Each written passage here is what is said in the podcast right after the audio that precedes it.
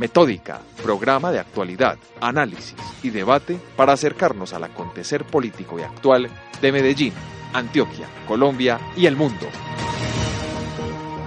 Sean todos bienvenidos y bienvenidas a una emisión más de Metódica, programa dedicado a la comunicación y a la política. Aquí tratamos temas cada ocho días de, de interés no solo para el público de Colombia, sino también para el público latinoamericano y por supuesto pues de todo el globo terráqueo.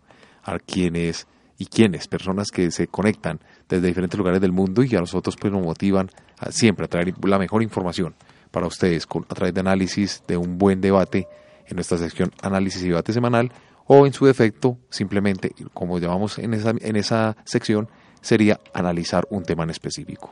Hoy vamos a tratar varios temas importantes pero bueno, no sin antes saludar a mi compañero en cabina, Guillermo Henao. Andrés, un saludo para ti, para toda la gente que nos escucha aquí en la casa, en Acústica, emisora digital de la Universidad que nos escuchan además en Radio Cipa, Estéreo, la gente que nos sigue en diferentes países del mundo. Mencióname tres, Andrés, para que vayamos rápido con tres solamente. México, Puerto Rico y Australia. México, Puerto Rico y Australia. Personas que nos, nos escuchan, nos alientan a seguir haciendo todo esto y a constantemente, constantemente analizar temas de coyuntura política, temas de comunicación política temas de marketing político también hemos hablado acá más de una vez, y todo lo que corresponde a todo este quehacer diario del poder, que es un cuento a veces que uno dice que, no tiene ni principio ni final. Uno todos los días se encuentra con cosas nuevas en la política colombiana. Y así es, Guillermo, y estos países pues nos llama muchísimo la atención porque nosotros allí no tenemos corresponsales y según los informes que nos pasa Acústica cada año eh, a través de Evox, pues vemos cómo cada día hay más descargas de nuestro programa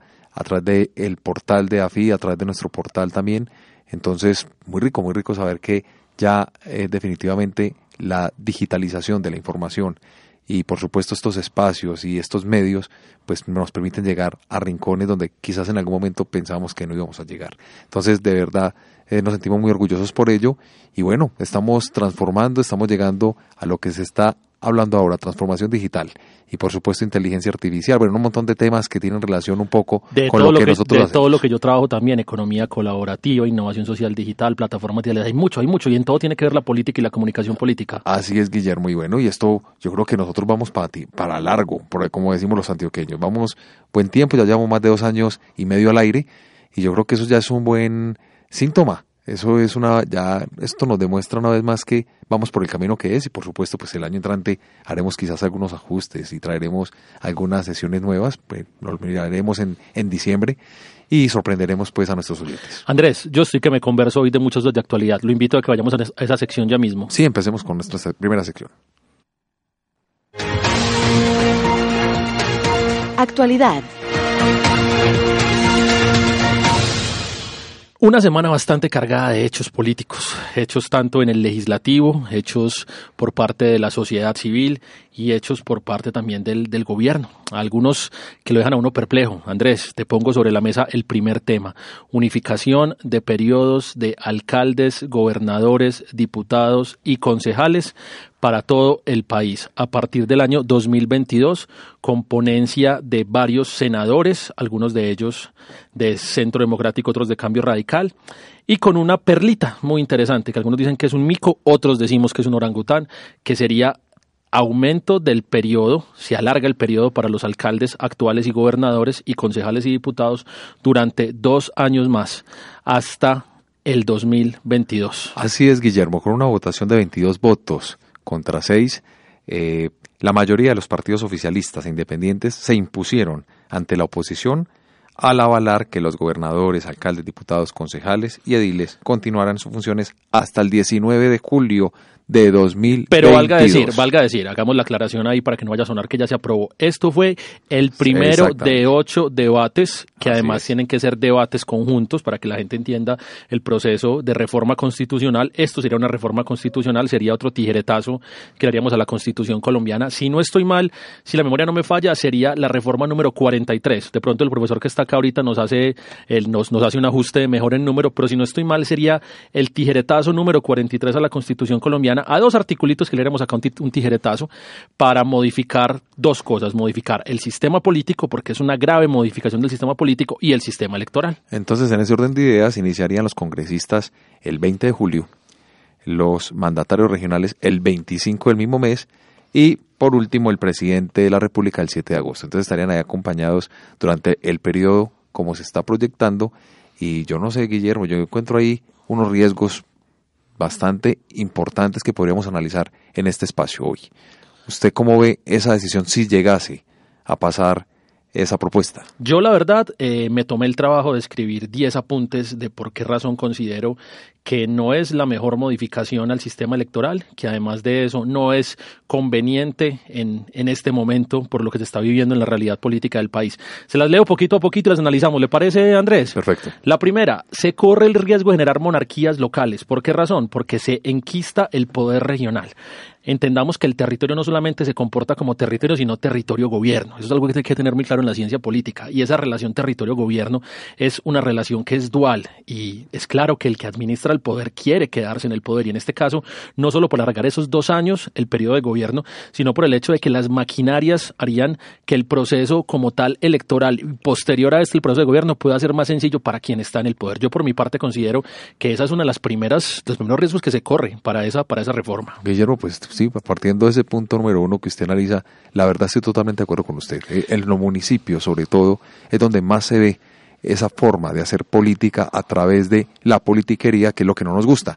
Entonces, eh, sería la oportunidad para mantenerse en el poder, para no estar solamente los cuatro años o más, sino quedarse quizás eternamente en el poder. y eso yo, es muy yo veo que el profesor está que se habla acá, pero profe, para, para usted es la segunda parte del programa cuando estamos a conversar. El profe es lo máximo. Y yo todavía no, le voy no vamos a decir el nombre todavía porque ahí queremos tener a nuestros oyentes atentos, pero es una persona experta en la materia y con él vamos a debatir, pero más adelante. Le, leo la segunda, que me parece muy interesante. La modificación del sistema electoral impacta directamente en la función del constituyente primario, porque el constituyente primario ya eligió a los alcaldes y gobernadores para un periodo, para un periodo de cuatro años, lo cual claramente desborda la función del legislativo. O sea que en este caso la recomendación sería esa reforma no se podría hacer por vía legislativa, sino como han hablado ya algunos otros eh, expertos constitucionalistas, se debería hacer por consulta popular. ¿Y el punto tres qué es? El punto tres, si a los colombiano se le hace difícil votar en las legislativas entendiendo que el tarjetón es complejo, no me imagino la dificultad de tener que marcar ocho tarjetones.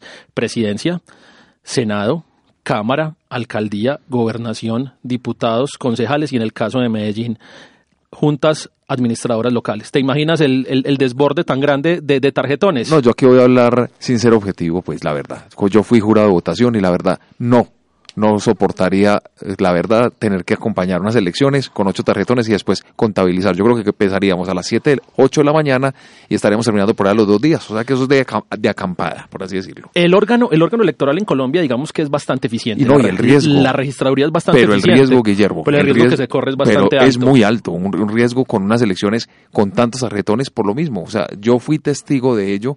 Todavía hay personas que no saben marcar los tarjetones. Todavía falta pedagogía para el voto. Las personas llegan a los, al, el momento del escrutinio, recibe, entrega su cédula, recibe el tarjetón y muchos ni lo marcan, o sea, no saben no saben qué, hacer, con él, no saben qué hacer con él, van solamente por el certificado electoral, no nos engañemos. Exactamente, es la verdad, porque sabe que con eso tiene unos beneficios, los beneficios, algunas universidades, algunos beneficios del día, del que no tiene hasta del pasaporte. Que mediodía o el día completo para no ir a trabajar, entonces, la verdad que es un riesgo muy latente. Le leo este. Se generan nuevamente maquinarias nacionales que intentarán aplastar a las locales y se contará con Papá Estado como gran benefactor del grupo en el poder. ¿Qué significa eso? Papá Estado genera maquinaria, sea del partido que sea. La maquinaria actual es de centro democrático y es la maquinaria que está moviendo. Y es algo muy normal porque son los que están en el poder. Ahora, eso va a facilitar el trabajo de esa maquinaria en el orden local. Eso es una cosa que no se puede negar. Quien está en el poder tiene ciertas facilidades que el Estado le brinda. No vamos a decir ahora que el opositor hace campaña más fácil porque no es así.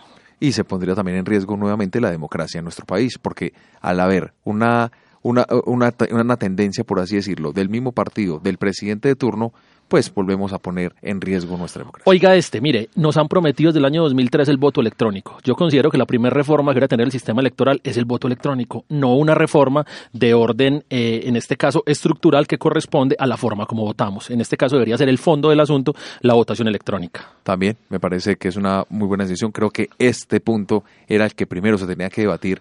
Eh, y llevar a cabo como en el tema. Es, que, es que pues, por ley el tema ya debería estar puesto. Para allá, no, es que yo creo que Colombia presenta un retraso con respecto a América Latina en frente a la materia. O sea, cómo todavía nosotros tenemos que ir a las urnas a depositar un voto y, y el más antiecológico del mundo además. Pues, no, y en los recursos que se invierten, que para mí no es una inversión sino un gasto, los recursos que se gastan para elaborar cualquier tipo de elección o cualquier consulta popular en, los, en Colombia. Le leo esta perlita. Los procesos de recambio político serían pocos con esta reforma y se verían renuncias a cargos uninominales para aspirar a presidencia. O sea que veríamos faltando un año para aspiración a presidencia, veríamos renunciando en el territorio a alcaldes, gobernadores, diputados y concejales. ¿Por qué razón? Porque aspirarían a cargos uninominales. No. ¿Qué veríamos con eso? Un desorden gigante, eso que se ha dado en estos casos y que ya la Corte Constitucional dijo, la persona elegida para un cargo debe permanecer en la totalidad del tiempo en ese cargo. Guillermo, imagínese cómo sería la propaganda en las calles, en las vías,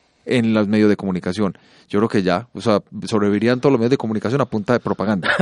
y información, noticios a cero, yo creo que nosotros seríamos de los poquitos medios que sobreviviríamos en ese eh, momento, porque nosotros aquí sí no tenemos ningún tinte político. Entonces, esto es también el río, ¿te imaginas la contaminación visual? No, definitivamente. Y, entonces es claro, y es claro que la forma de campaña en Colombia se unificaría, por ejemplo, serían campañas ya de orden jerárquico, vertical, nacional, desde lo nacional hasta lo local. ¿Te imaginas lo peligroso de eso? Yo creo que ahí los que le iría muy bien a los que asesoramos en marketing político. Creo que sería una gran oportunidad, pero también un gran riesgo. Bueno, pero vamos a ver qué pasa. Oiga, para cerrar, le cierro con esta. Tal vez los partidos políticos no lo vean en este momento, pero esa modificación los pone también a ellos en riesgo, frente a los outsiders que pueden tomarse el poder con discursos más unificados y copar espacios donde la decepción política sea mucho mayor. Es un riesgo para los mismos partidos, porque están jugándose ya no solamente el poder local, el poder regional, sino que ese mismo alineamiento se pone en el orden nacional, local, regional para el opositor. Entonces también pueden salir perdiendo ellos. En este momento lo vean como una victoria, tal vez porque probablemente no haya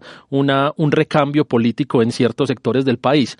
Pero a largo plazo ese recambio se va a dar obligatoriamente. Entonces, ¿qué va a pasar con los partidos políticos tradicionales? Van a salir perdiendo. Mejor dicho, yo por mi parte, en lo que he escrito, en lo que he analizado, en lo que he leído, creo que es una reforma que mucha, muchos actores políticos están oponiendo. El expresidente Álvaro Uribe Vélez, que es la cabeza visible del Centro Democrático, eh, dijo que a pesar de que su partido era, era muy, muy alineado, en este caso había disidencia sobre, sobre esta posición y que como tal él no apoyaba esta, esta reforma. Lo que falta ver para mí, lo que falta entender es la posición del gobierno, que no le hemos escuchado. No he escuchado eh, a la ministra del Interior, Nancy Patricia Gutiérrez, decir si apoya o no apoya esta, este proyecto de ley, ni he visto tampoco al presidente Duque manifestarse de eso.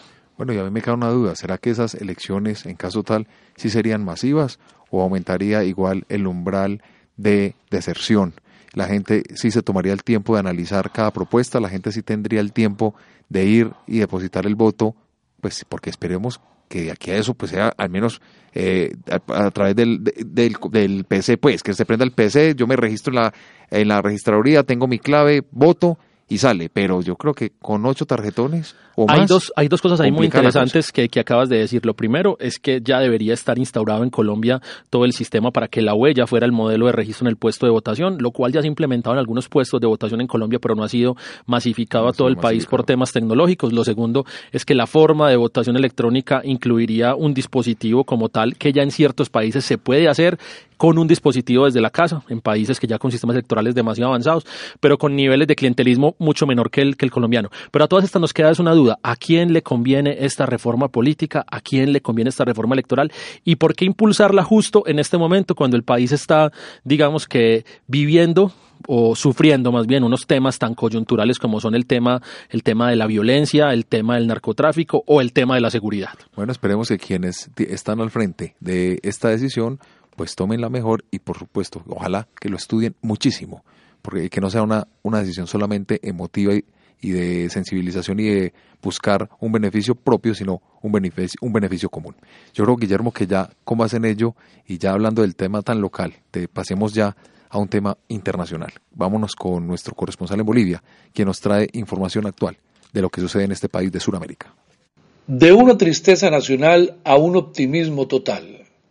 Luego de conocerse la noticia de la demanda del Haya entre Bolivia y Chile, que le dio la razón a los chilenos por 12 votos a favor y 3 en contra, el Estado plurinacional en pleno se sintió en una profunda tristeza por no haber logrado avanzar en su pretensión histórica del mar para Bolivia. De manera inmediata el Estado colocó en marcha el Plan B consistente en emplear la ruta del puerto peruano de Hilo, e inyectar con fuerza los recursos suficientes para habilitar los puertos fluviales de Puerto Bush sobre el río Paraguay. Sin lugar a dudas, estas medidas en corto plazo lograrán entregar excelentes resultados al país, ya que en la actualidad es gracias al mercado boliviano que los puertos chilenos en Arica, Iquique y Antofagasta logran generar grandes recursos para los chilenos. Sin embargo, es real que los transportistas y la carga boliviana sufren maltratos, demoras constantes que arrojan pérdidas al pueblo boliviano. Es más que seguro que en los próximos cinco años Bolivia pasará de ser potencia energética a también potencia comercial, ya que a falta de los puertos chilenos, ya Bolivia cuenta con la ruta bioceánica, zonas francas en Santa Cruz de la Sierra, y tendrá rutas de salida directa al Atlántica por Paraguay y al Pacífico por el puerto peruano de Hilo. Será una titánica labor que sin lugar a dudas el pueblo laborioso de Bolivia conquistará. Desde Santa Cruz de la Sierra, Bolivia, informó para Metódica Colombia Josué Martínez Loaiza. Participa de nuestros foros semanales ingresando a www.metódica.com.co y síguenos en nuestras redes sociales, Twitter, arroba 1 Metódica, Facebook, Metódica Especialistas Comunicación Política, Instagram, Metódica 3849. Análisis y debate semanal. En nuestra sección Análisis y debate semanal tenemos un invitado que hace muchísimo rato hemos querido tener en nuestro programa. Y él es un comunicador social con mucha trayectoria, no solo en Medellín, sino también en diferentes ciudades de Colombia porque ha realizado estudios muy importantes. Dentro de su hoja de vida aparece su título de comunicador social periodista de la Universidad Pontificia Bolivariana. Y bueno, él es Jorge Iván Bonilla. Profesor Jorge Iván, bienvenido a Metódica. André, nuevo, muchas gracias a ti por la invitación, gracias a Guillermo por, eh, bueno, por fin estoy acá en el programa de ustedes que me alegra mucho. Sí, profe, a mí también y pues fui, fui eh, una persona que tuve el privilegio de hacer mi especialización acá en la universidad, porque en su momento fue el coordinador de la especialización en comunicación política y actualmente lo es nuevamente. Cuéntenos un poquitico, profesor, ese perfil que usted tiene, estudios que ha realizado y bueno, para que empecemos a hablar ya un poco del tema que nos trae eh, el día de hoy. Bueno, yo además de mi título de pregrado tengo una maestría en comunicación en la Universidad Javeriana y tengo un doctorado en ciencias humanas y sociales de la Universidad Nacional de la sede de Medellín y uno de los temas que me ha apasionado es la investigación en la relación entre la comunicación y la política, que digamos lo que me trae aquí hoy con la invitación que ustedes me hicieron. Así es, profesor. La idea es hablar un poco de lo que es la esfera pública, que contextualicemos a nuestros oyentes cuando hablamos de ese término a qué nos referimos y luego traerlo al contexto político colombiano. Entonces, creo que iniciemos con esa primera pregunta, ¿qué es la esfera pública? Y bueno, para que nuestros oyentes estén como enmarcados a lo que vamos a hablar en la tarde de hoy. Sí, no, es... Eh, no podría decir que la esfera pública es ese espacio donde la sociedad entra en conversación consigo misma. Es un espacio de diálogo, pero también puede ser un espacio de debate, de polémica, de controversia, porque una de las características que tiene la esfera pública es eh, la posibilidad de aparecerse con otros, debatir con otros, conversar con otros y en ese sentido la esfera pública es esa, como esa metáfora de la visibilidad. Cuando una sociedad eh, entra en conversación consigo mismo, eh, esa sociedad pone en juego unos temas, unos actores, unos discursos que son visibles. Ese espacio de visibilidad sería el que entra en la esfera pública y uno de los actores fundamentales que eh, habitan esa esfera pública pues son los políticos, eh, los periodistas y la opinión pública. Digamos, cuando uno habla de opinión pública, está hablando como esa, de, de, ese eh, actor eh, se expresa mediante la palabra, mediante el lenguaje, mediante el voto, en fin, en ese, eh, digamos, gran espacio que es la, la, esfera pública. Entonces, eso podría uno decir así en términos generales lo que, lo que es este concepto. Profesor, hablemos un poquito de, esa, de ese término de opinión pública. Hagamos, hagamos un ejercicio cortico. ¿Qué es opinión pública y qué no es opinión pública? Porque cuando uno, cuando uno lee de, esfera pública, de Habermas, eh, digamos que, que, le queda a uno muy claro que, que, el término opinión pública es muy importante para Habermas, pero cuando ya lo ve en la realidad, uno, uno, uno se encuentra que los medios de comunicación o que diferentes analistas a todo le llaman, a todo y a nada le llaman opinión pública. Desenredanos usted un poquitico ese concepto de opinión pública. ¿Qué es y qué no es? Pues que ahí hay varias tendencias, digamos, la tendencia teórica clásica asume la opinión pública como eh, ese discurso racional en el cual están comprometidos ciudadanos que debaten entre sí sobre asuntos de interés común mediante el uso público de la palabra y mediante la argumentación. Vamos, ese espacio que, eh, grandes teóricos como Habermas han planteado sería como esa expresión de la opinión pública racional que uno esperaría cuando hablamos de estos temas eh, relacionados con elecciones, con campañas políticas, con el gobierno en sí, que el ciudadano tenga información de calidad y esa información de calidad el ciudadano pueda con esa información entrar en debate con otros sobre esos asuntos públicos y eso lo puede hacer mediante el uso público de la razón y mediante la argumentación. Solo que en las sociedades que vivimos hay otro elemento interesante para pensar la opinión pública y es que la opinión pública también está hecha de sentimientos, también está hecha de emociones, también está hecha de creencias, está hecha de prejuicios, está hecha de, de múltiples eh, condimentos y eso es lo que un poco complica esta relación entre ese ciudadano informado, atento, eh, letrado, ilustrado versus ese otro ciudadano que uno asume, bueno, este ciudadano no sería opinión pública, pero eh, hay que tenerlo en cuenta porque cada vez más hay una emergencia muy fuerte de esos sujetos que no pasan por el sedazo, digamos, más ilustrado de la opinión pública, pero que también tienen expresiones, también tienen manifestaciones, también eh, buscan alzar la mano, pero también hacerse ver y hacerse notar en la esfera pública de una sociedad. Podríamos decir que en sus inicios históricos eh, la opinión pública era y la esfera pública eran, se trataban temas que solo los manejaba la burguesía en su momento y de pronto ahora no tanto o cómo podríamos contextualizar ese análisis, por así decirlo, para que nuestros oyentes tengan como esa claridad?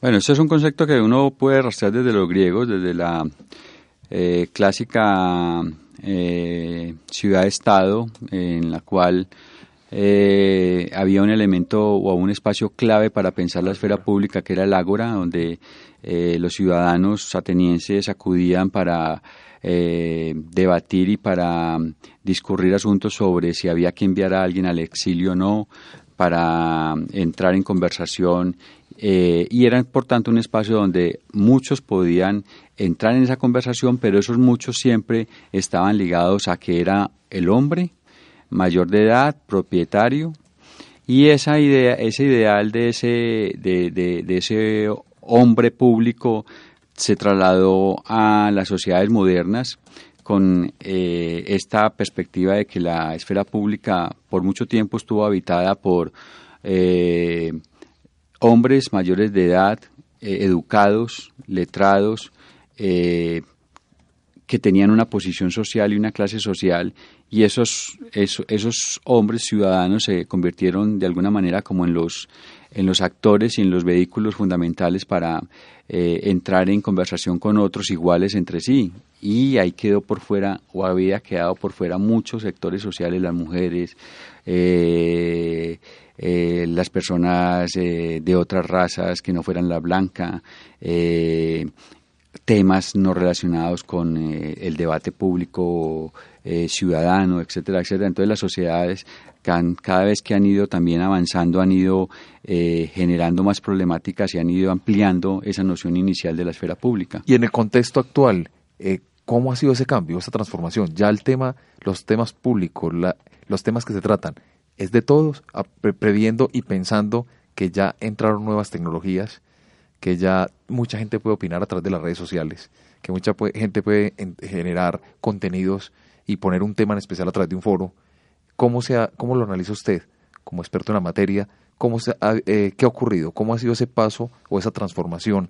De, si, nos vamos a, si nos vamos a lo histórico, donde usted nos acaba de explicar muy bien que era gente letrada, podríamos decir que eran los intelectuales de la época, y ver que ahora cualquier persona independiente del, nivel educativo que tenga, tiene su red social y opina y se cree experto en algún tema en específico. ¿Cómo lo analiza usted?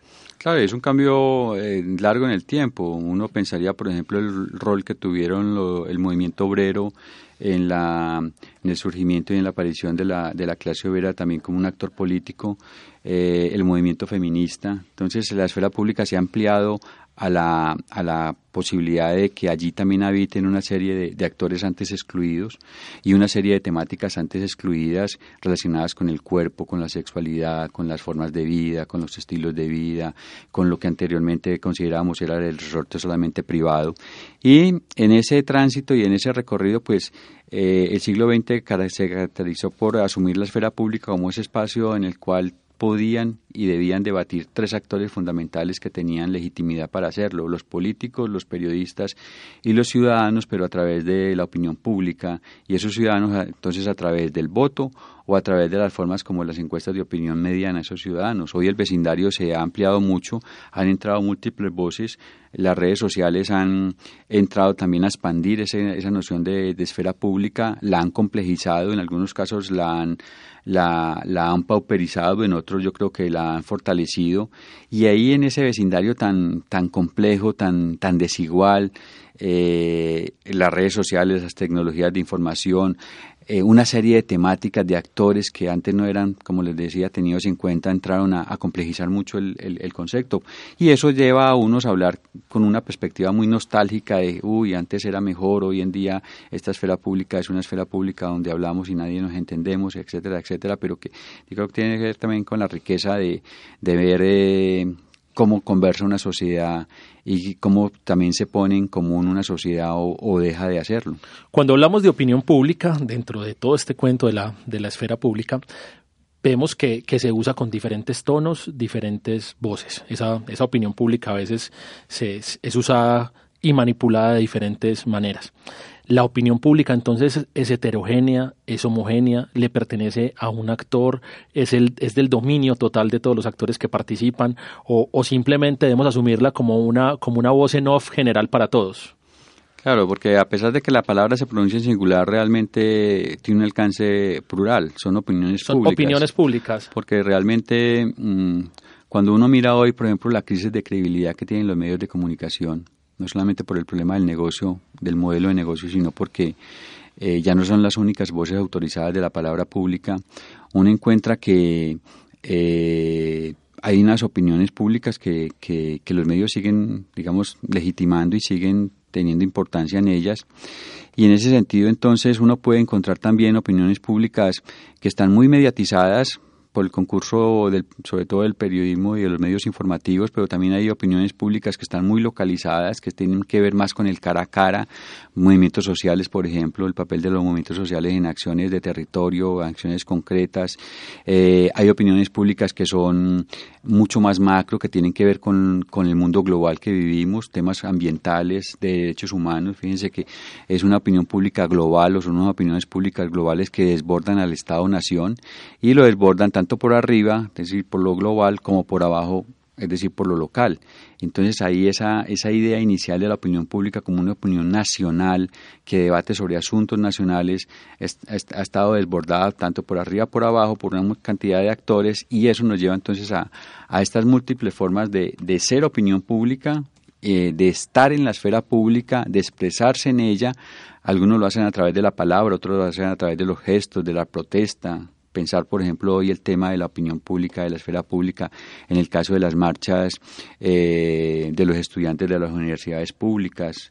Eh, y entonces eso nos lleva a, poner un, ojo visor muy interesante en, de qué manera se están expresando y bueno, y de qué manera también esta cantidad de sujetos que entran en juego tienen también la capacidad de la acción, la capacidad de la palabra, la capacidad del vínculo social y también la capacidad de hacer cosas con, esa, con, con, con esas formas de visibilizarse y de manifestarse en lo público.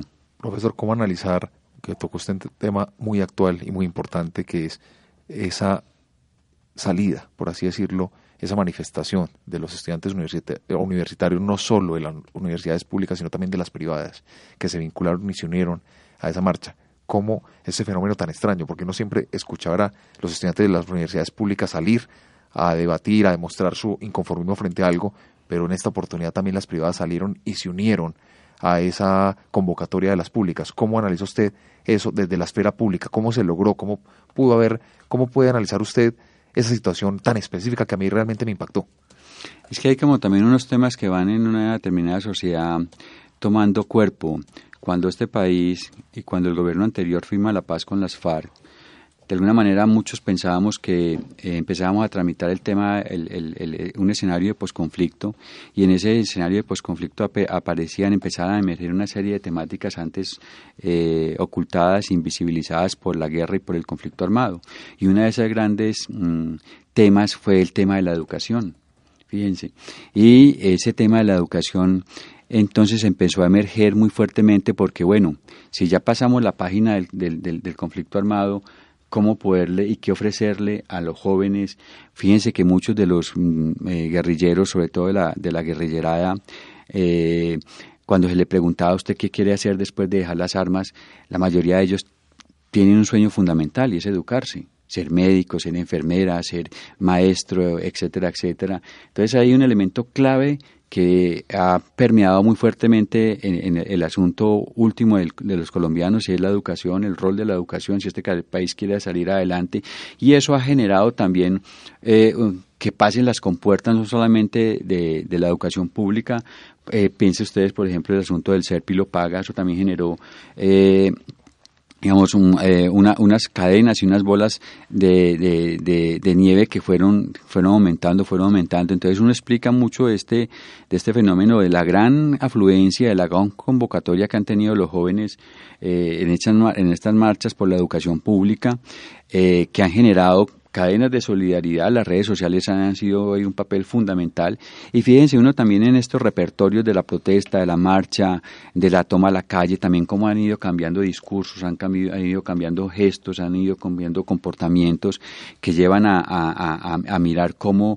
Eh, también, es decir, eh, la, presión, la protesta también es, un, es una, es una eh, vía legítima para poder entrar también en, el concurso de, de, unas decisiones que afectan a, la sociedad, en este caso para interpelar a un gobierno en relación con el presupuesto a esta educación y a la, a la, educación pública de los colombianos. Profesor, hablemos un poquito de los espacios de la opinión pública, hablemos un poquito y de los canales de la opinión pública también.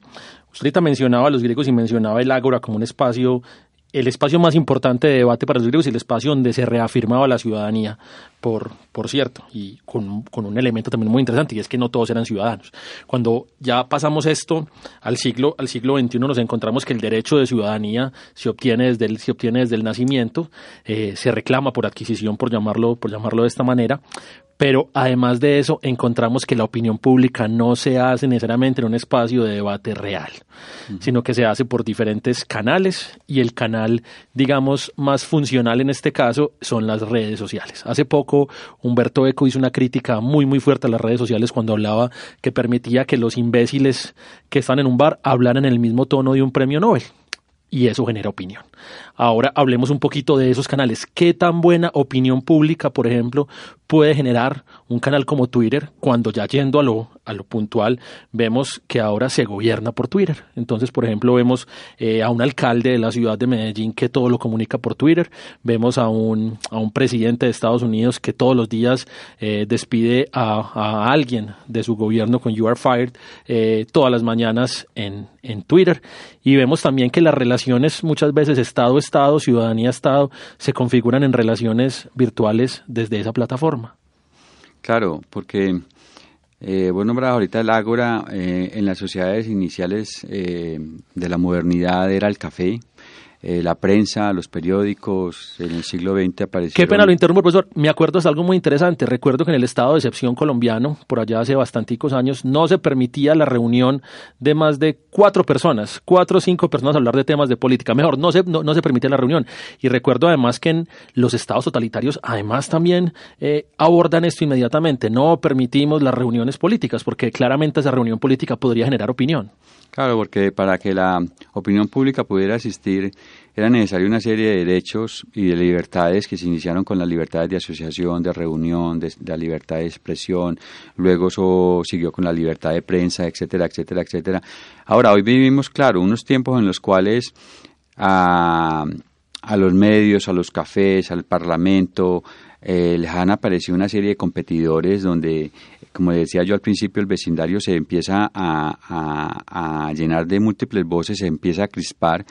¿Y cómo es la vida? Porque hace 10 años cuando Twitter surgió y cuando las redes sociales surgieron, la manera como se enfrentó este surgimiento de las redes sociales era una manera muy positiva de decir, uy, las redes sociales van a, están generando un ciudadano activo, están generando un ciudadano competente, están generando un ciudadano colaborativo, están generando un ciudadano que va a permitir eh, entrar en diálogo con, con otros a través de las redes sociales y diez años después un poco la mirada frente a las redes sociales, frente al desarrollo de Twitter, por ejemplo, es una mirada muy muy pesimista y muy negativa porque se ha asumido que entonces Twitter es como la cloaca del debate público porque pues maneja tres características fundamentales, la, la simplicidad, la impulsividad y cierta incivilidad. Pero uno puede mirar Twitter como una red social que es la red social política, pues de todas las más políticas, eh, las que conocemos. Eh, uno lo puede ver ahí como ese espacio donde mm, muchos... Mm, digamos, ciudadanos no ilustrados mm, eh, entran a, hacer que la suya también sea una palabra eh, tomada en cuenta. Eh, yo preferiría más, preferiría más y pienso que, que a pesar de todo este mm, esta cloaca que puede ser Twitter en términos de, del debate público, yo lo sigo viendo también como una red muy interesante para, para ampliar, mm, eh, eh, ampliar la, la, esfera de lo, de lo que en una sociedad se conversa, de lo que en una sociedad se debate. Eh, ahí habría que mirar también hasta qué punto realmente si los gobernantes están gobernando por estas redes sociales o también ahí hay como un cierto sentido de, de simulación y de apariencia pero que de todas formas eh, ha entrado también muy fuertemente en la política y en la forma de, comunicar la política de, alcaldes, de gobernadores, de presidentes y de líderes mundiales. Profesor, en el contexto político colombiano, ¿cómo se analiza la esfera pública actualmente en nuestro país? ¿Cómo lo analiza usted? Hombre, yo la veo, yo voy a decir algo que generalmente eh, puede ir en contravía de, de una opinión más, más mm, em, mayoritaria. Nosotros hablamos mucho de la polarización de este país, que este país se polarizó. Yo le veo algo positivo a la, polarización, a la polarización en la medida en que este país se ha politizado más. Es decir, eh, nosotros como país y como sociedad le hemos tenido mucho miedo al debate público, porque también venimos de unas élites que generalmente han estado en consenso y en un consentimiento muy fuerte durante muchas décadas. Entonces, cuando esas élites también rompen el consenso, el consenso se quiebra, y cuando entran una serie de actores que ya no están eh, posible eh, alineados. alineados a estas ideas de que lo que hay detrás es un movimiento urgente que los está upando, que los está manipulando. Es decir, cuando hay eh, cuando entran en este, en este espacio, en estos diversos, diversos espacios de la sociedad colombiana, eh, estas, esta, esta cantidad de discursos que incluso se chocan, se, se, se, se, conectan, se desconectan, yo no lo leo como una perspectiva de polarización, yo lo leo como una politización necesaria en un momento en el que este país eh, le, ha, le, ha, tenido miedo a la a la, a la, al debate, porque pensábamos que el debate llevaba era que una gente se tomara las armas, etcétera, etcétera. Entonces, yo eso lo veo positivo porque por primera vez en muchos en mucho tiempo estamos debatiendo y yo creo que una sociedad que debata más es una sociedad que le debe tener menos miedo a la violencia. Eh, entonces, ¿cómo son las cosas? En los 80 esta era una sociedad que debatía muy poco, pero nos matábamos más. Y hoy es una sociedad que estamos politizando más las cosas y nos estamos matando menos. Entonces yo creo que ahí hay un elemento interesante para pensar esos espacios, esas formas eh, en los cuales, eh, esos canales por los cuales la, opinión pública eh, y, de qué está hecha esa opinión pública en una sociedad como la colombiana. Bueno, y desde ya abrimos nuestro foro para que toda la gente participe en www.metódica.com.co. Oiga, temas muy interesantes el día de hoy, Andrés. Hemos hablado muchísimo. Inicialmente conversamos sobre todo lo que sería la unificación de los periodos presidenciales y a eso va la primera pregunta de nuestro foro. ¿Está usted de acuerdo con la unificación de los periodos de orden nacional entre presidente y alcaldías locales. ¿Está usted de acuerdo en la unificación de los periodos entre presidencias y alcaldías locales? Para que la gente responda en nuestro foro en www.metódica .com.co. Y la segunda pregunta tiene que ver con algo acá que el profesor ha conversado y es la opinión pública. Y la pregunta es, ¿cree usted que la opinión pública de que se genera en Colombia es sana? ¿Cree usted que la opinión pública que se genera en Colombia es sana? Invitamos a toda la gente que participe en nuestro foro en www.metódica.com.co. Y venga, profesor, respóndame ustedes porque yo quedo con una duda muy grande. Y es que cuando hablamos de opinión pública no necesariamente hablamos de toda la ciudadanía. Es algo que hay que tener muy claro, porque no toda la ciudadanía participa activamente del debate político, o mejor, no toda la ciudadanía es sujeto político, en este caso activo, llamémoslo así, porque todos sí son ciudadanos. Entonces, esa opinión pública que vemos acá es una opinión pública compartimentada, es una opinión pública que a veces responde a ciertos, a ciertos insights o a ciertos estímulos, pero que a veces responde de otras maneras. ¿Es sano el tipo de opinión pública que estamos teniendo en Colombia en este momento? Hombre, yo creo que... Porque usted ahorita, profesor, me habló algo a mí que yo siempre he defendido, y es el hecho de que la polarización no es mala porque la polarización genera posiciones ideológicas más fuertes, lo que hace que se nutra el individuo. Pero la polarización sumada a la violencia sí es sumamente mala. Entonces me preocupa mucho cuando desde la opinión pública nos venden la idea de polarización, pero la llevamos siempre al debate o la llevamos siempre a la idea que hemos tenido en la historia de Colombia, que es que tenemos que desaparecer al otro, que es algo que es muy común en nuestra idiosincrasia colombiana. Claro, yo creo que en ese sentido yo pienso que sana eh, la opinión pública que se está generando en este país ¿En qué palabra eh, o en qué sentido lo sano? Mm, digamos, en la medida en que más personas están tomando parte eh, y están tomando la palabra, eh, mujeres, jóvenes, la están tomando también sectores rurales, y hay una serie de temáticas que están despertando más, no solamente la conversación, la opinión, el debate, sino también la acción. Estoy pensando, por ejemplo, en, todo este asunto relacionado con la explotación del medio ambiente en Colombia que ha generado eh, expresiones de opinión y acciones y movilizaciones muy interesantes para eh, poner en jaque una, una cantidad de, de decisiones que se han tomado sin contar con el concurso de las personas y de la ciudadanía. Entonces yo creo que en ese sentido hay un despertar de opiniones públicas en Colombia. Ese despertar, por supuesto, puede ser angustioso, puede ser temeroso, puede ser desafortunado, pero yo prefiero más una opinión pública desbocada que no una opinión pública atajada, censurada, constreñida por los mismos de siempre, por los que nos dicen así son las cosas y por aquellas personas que pues, por mucho tiempo, durante mucho tiempo nos han mandado a callar o los papás, o los profesores, o los periodistas, etcétera, etcétera. Entonces yo creo que en ese sentido yo le veo una, una, una eh, eh, emergencia positiva. Ahora, ¿para dónde nos puede llevar esto? Yo creo que eh, yo prefiero, digo, este, este, esta opinión pública en la medida en que hay unos fantasmas que siguen recorriendo la cultura política de los colombianos, que es la violencia, que es la desaparición, que es la, la eliminación del otro, pero por ahora yo creo que esas lecciones que hemos aprendido eh, en este momento puede, puede, puede, ocurrir, pero todavía no está ocurriendo. Eh, con unos, evidentemente con unos actores sociales. Siguen existiendo otros como los líderes sociales, los líderes de momentos sociales, donde evidentemente la práctica de desaparición y de, y de eliminación sigue siendo un elemento constante en la manera como dirimimos los conflictos los colombianos. Eh, profesor, las redes sociales, en, en, su, en síntesis, fueron creadas para generar opinión pública y fueron creadas para traer temas de la esfera pública a, a través de estos medios o este fenómeno se fue presentando paulatinamente eh, desde que se inició a hoy eh, el trabajo de redes, por ejemplo, en redes sociales como Twitter e incluso algunas ya más especializadas con otro nombre. Pues, no sé, ¿usted cómo lo analiza? Yo creo que las redes sociales surgen en un momento en el cual eh, eh, surge muy fuertemente o emerge muy fuertemente lo que algunos teóricos llaman la política del yo.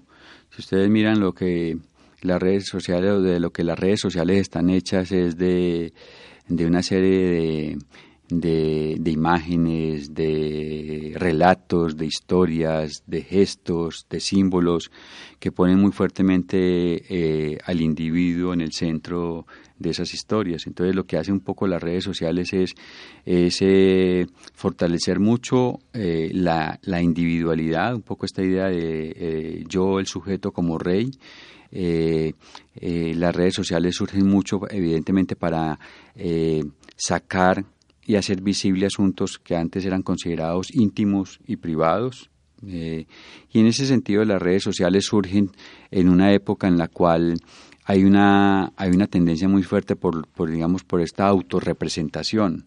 Miren lo que yo estoy almorzando, eh, ahora eh, el auge que está teniendo Instagram con, con estas historias visuales, etcétera, etcétera. Entonces, esas redes sociales surgen también en un momento en el cual emerge como una narrativa del sujeto individual y en ese sentido esas redes sociales o las redes sociales empiezan también a, generar un espacio eh, de, de, no división de, entre lo entre lo entre el entretenimiento y la información en el que cada vez más lo que nosotros consideramos es información cada vez más uno la ve que pasa por el sedazo del entretenimiento y pasa por el sedazo de, de, las historias individuales. Entonces ahí hay un reto también fundamental para las sociedades y es también cómo estamos construyendo sociedades colectivas, es decir, cómo estamos también construyendo historias colectivas, porque uno de los elementos en los cuales las redes sociales hoy están llegando es un poco esa, usted, su majestad, el,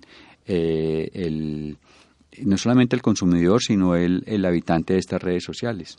Profesor, hablemos un poquitico de la acción política proveniente de la opinión pública. Algo que hemos visto últimamente, por ejemplo, fue que posterior a las marchas que se realizaron por el tema de la, de la educación pública, vimos como hubo dos dos salidas por parte del gobierno. En la primera, eh, por parte del legislativo, llamémoslo así, en primera parte. En la primera se hablaba de un aumento de 500 mil millones de pesos para la educación pública y en la segunda, sí el partido de gobierno centro democrático habló puntualmente de un billón de pesos para la educación pública. También hemos visto hace algunos años cómo posterior a diferentes marchas o a diferentes paros que están en el imaginario de todas las ciudadanías y están en la, en la opinión pública, el presidente Santos tuvo que ceder y hacer diferentes concesiones a, diferentes grupos, llamémoslo así, agricultores, cafeteros, camioneros. Cuando esa opinión pública logra transformar la realidad o logra transformar o logra volverse acción política? ¿En qué momento vemos ya un cambio puntual de que la opinión deja de ser simplemente como esa voz grande, esa voz en off que habla y pasa a ser y pasa a ser parte ya de la realidad política? Claro, porque ahí también hay una como una dicotomía, una división entre la palabra y la acción. Es decir, si eh, las palabras pueden producir acciones y generalmente cuando se habla de opinión pública un elemento clave es, bueno, eh, se habla mucho, se conversa mucho, se debate mucho en redes sociales o en, en, los lugares de conversación, pero se actúa poco. Y yo creo que un poco lo que, eh, o, mucho de lo que uno puede mirar en el caso de esta emergencia también de movimientos sociales que pasan por un elemento clave de lo que cual hablaba Manuel Castells, eh, que los mueve dos sentimientos que son la ira y la indignación, ¿cierto? También la ira y la indignación pueden generar eh, acciones políticas y no necesariamente acciones políticas por lo peor. Digamos, uno puede mirar mucho de los movimientos nuestros, eh, incluso desde los, desde, eh, los jóvenes que están pasando por estas emociones, pero evidentemente tienen una acción y cada vez lo que uno ve, digamos, en estas acciones que llegan a o que logran interpelar a una autoridad pública, es que esa acción también va eh, eh, paralela a, a, un tono y a, una, a, un discurso y unas palabras que cuando eso, eso se junta y se junta bien, logran eh, no solamente generar solidaridad en otros actores sociales, sino que logran también eh, mm, que propósitos, objetivos de esos movimientos, de esas organizaciones puedan eh, tener resultados. Ahora, qué tan positivos esos resultados, qué tan exitosos esos resultados, eh, ya es otra cosa, pero yo creo que hay un elemento clave y que también tiene que ver con algo fundamental, es que aún hoy en día la política sigue pasando en la calle. Fíjense que eh, los ejemplos que ponemos no solamente son ejemplos en los cuales eh, estas, estas tomas de la palabra y estas tomas de lo público, estas tomas de la calle, de las avenidas, etcétera, etcétera, no son simulacros y no son solamente cosas que están pasando en las redes, están pasando en la, en la vida real y, nos lleva un poco a, a, pensar esta, esta nueva dicotomía y es que no necesariamente las redes sociales destruyen el mundo real, sino que ahí hay una, una simbiosis muy interesante entre el mundo real y el mundo virtual y creo que eso es el elemento clave para pensar la política hoy. Profesor, pero le hago, una, le hago entonces una contrapregunta. Si la opinión pública se hace en la calle y es, y es el conjunto de voces que están dentro de la esfera pública, hay un pequeño contrasentido que me surge ahí. Los gobernantes antes estaban encerrados en sus fortalezas, llamémoslos palacios de gobierno, casas de gobierno, y desde allá gobernaban esta semana, por ejemplo, vimos ya a Iván Duque en la ciudad de Medellín eh, caminando eh, el barrio Antioquia, haciendo acciones de gobierno desde el barrio Antioquia. Hemos visto cómo Federico Gutiérrez, digamos que pasa muy poco tiempo dentro de su oficina en la Alpujarra y se la pasa es gobernando desde la calle. Y es un modelo que se ha, y es un modelo que se ha tomado diferentes. Andrés, yo, creo que Andrés también se debe acordar de, muchos. Aníbal, por ejemplo, Aníbal era mucho de oficina. Aníbal Guerrero era mucho de oficina. Incluso Guillermo, hablando del presidente Duque Mire qué casualidad, el, al siguiente día después de la posesión lo primero que hizo fue viajar a la isla de San Andrés. Eso lo hacen casi todos, Andrés, pues eso, eso, eso, lo han hecho todos los últimos Pero años. a la isla de San Andrés no. Sí, Álvaro Uribe lo hizo el otro día también. no fue a San Andrés. Álvaro Uribe lo hizo de San Andrés Llevó el 20 de julio a San Andrés que fue distinto. Llevó el 20 de julio a la celebración allá, pero él no fue a San Andrés. Entonces yo decía, pues cómo se está transformando ese tema. Bueno, el profesor, o sea que gobiernan desde la calle. Pero veremos al profesor qué nos dice, cómo lo analiza. No, claro, porque también digamos, la esfera pública es ese espacio, pero también la esfera pública es el espacio de la persuasión, de la propaganda, del media planning, del marketing político y fundamentalmente lo que uno ve en estas formas de gobernar hoy es que eh, gobernar pasa por un asunto fundamental y es que hay que establecer el contacto con los ciudadanos. Y esa política del contacto, donde gobernar es estar ahí, donde suceden las cosas, o donde gobernar es estar con las personas, y donde gobernar es también contar una historia, y fundamentalmente cuando a uno le, le hablan de de qué hablan las historias o de qué van las historias. Evidentemente las historias tienen que ver con, con personas de carne y hueso, con nombres, con relatos que tocan eh, fibras íntimas, etcétera, etcétera, etcétera. Entonces eh, hay una política puesta en la calle de, de la forma de gobernar que es muy distinta a la de hace muchos años o de los tipos de gobernantes que eh, gobernaban desde una casa de gobierno, etcétera, y eso también está muy como con el aire de los tiempos. Es, es, justamente hay toda una puesta en escena de la, de la gobernabilidad política, en la cual si el gobernante eh, no se unta de pueblo, si el gobernante no, no establece contacto con los ciudadanos, si, el, no genera opinión pública, o si no hace que escuche, porque uno de los elementos claves hoy en la política no es tanto solucionar, sino escuchar o hacer que escuchamos a la gente. Entonces yo creo que en ese sentido hay unas técnicas, unas tácticas, una estrategia fuerte también de gobernabilidad en los tiempos eh, que vivimos que van conjugando también muchos de esos escenarios que nos permiten un poco complejizar ese, esa noción de esfera pública, de opinión pública, porque ven cómo, cómo los gobernantes la asumen de una manera, eh, cómo los ciudadanos la pueden, la, pueden asumir también de otra manera y cómo los medios, por supuesto, de las redes sociales también van como eh, por rutas paralelas de unos y otros. Profesor, es decir, la esfera pública hoy en día podríamos decir que ya es, una, es un tema de todos, donde todos podemos participar, donde no hay diferencia de clases, donde todos tenemos la misma posibilidad y a futuro seguirá la misma tendencia o esto va a cambiar en el futuro cercano? ¿Cómo lo ve usted? No, eh, como les decía, hace, hace 10 años pensábamos eso, que con las redes sociales y con la emergencia de nuevos medios y con la convergencia digital, todos íbamos a ser emisores de nuestra propia comunicación, todos íbamos a tener la palabra pública y todos íbamos a poder participar eh, en una sociedad pero lo que hoy nos demuestra no solamente esta mirada ya más negativa sobre lo que está ocurriendo en los canales y en estas redes sociales, etcétera, es que eh, eh, de todas formas, la, la, la, esfera pública es un espacio desigualmente distribuido. O sea, eh, no todos los ciudadanos, no todas las ciudadanas tenemos la, la, la misma capacidad de tener un auditorio. Eh, no todas las personas mm, generan con lo que dicen impacto en otros. Eh, no todos los temas son objeto de, discusión horizontal en una sociedad, es decir, nosotros seguimos viviendo en sociedades muy desiguales, muy estratificadas, sociedades muy masculinizadas, sociedades en, las cuales eh, el poder sigue mandando a callar, donde hoy en día eh, hemos vuelto a una moralización muy fuerte de asuntos que creíamos habíamos superado.